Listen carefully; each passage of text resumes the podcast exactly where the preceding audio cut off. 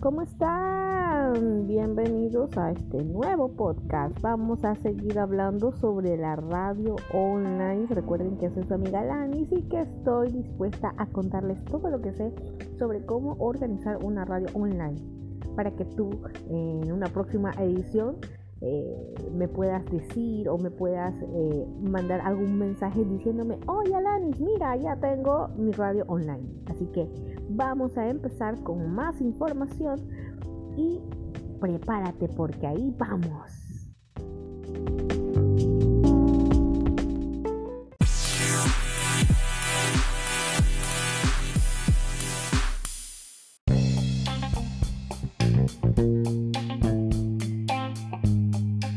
Tanto la televisión como la radio y los periódicos se han aliado estrechamente con Internet, un matrimonio tecnológico muy fecundo.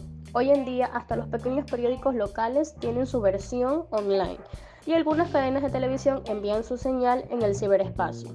Pero si un medio que aprovechó esta oportunidad para proyectarse con fuerza fue la radio. No solo las radios tradicionales se sirvieron de esta tecnología para transmitir en línea, sino que millones de apasionadas y apasionados radialistas de todos los continentes encontraron en Internet la oportunidad que tanto habían esperado para hacer radio.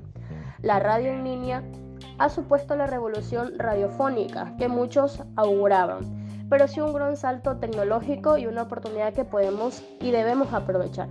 Las radios en línea utilizan la tecnología streaming que permite transmitir audio o video en tiempo real. El funcionamiento básico es así. Desde una computadora se transmite audio a un servidor con web con un software de streaming. Este audio no se queda alojado en el servidor, sino que está pasando continuamente y puede ser escuchado por cualquier persona en cualquier lugar del planeta en tiempo real mientras se transmite.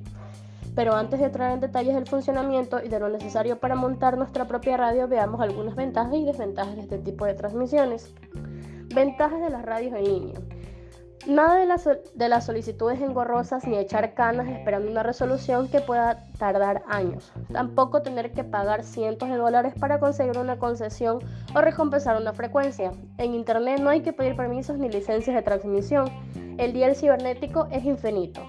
No es probable que un futuro de esto cambie. En Internet los problemas no vendrán por el lado de la licencia, sino por el de las compañías discográficas.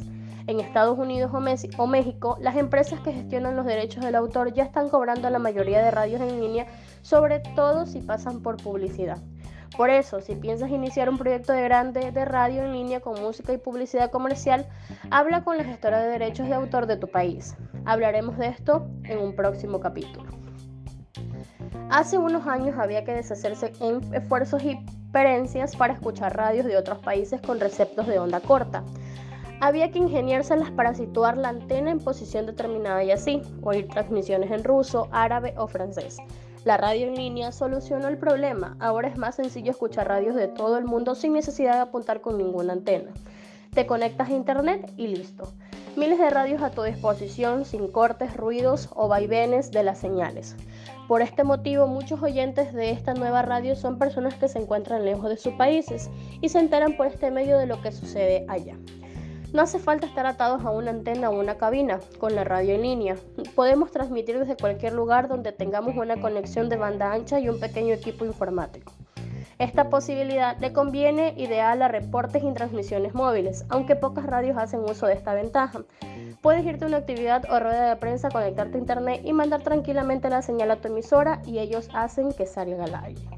Plataformas van y vienen, la manera que escuchamos música y en donde nos enteramos de los temas actuales cambian constantemente. Sin embargo, existe un medio de vieja escuela que sigue entre nosotros y nos tiene intenciones de irse a ninguna parte, que es la radio. Y que hay algo irreemplazable en las experiencias de escuchar una detección y todas las bromas, opiniones y conversaciones de los locutores. Las radios actualmente importantes del Ecuador son Radio Cabana, Radio Canela Quito, Tropicálida FM, La Otra FM, La Tuca, la Radio Redonda, la Radio Galaxa, La Galaxia y la otra radio FM Quito. Esas son las más importantes que tenemos en nuestro Ecuador.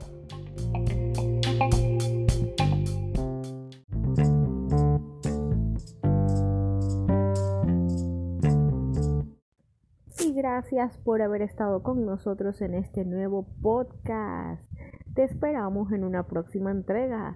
Besitos, chao.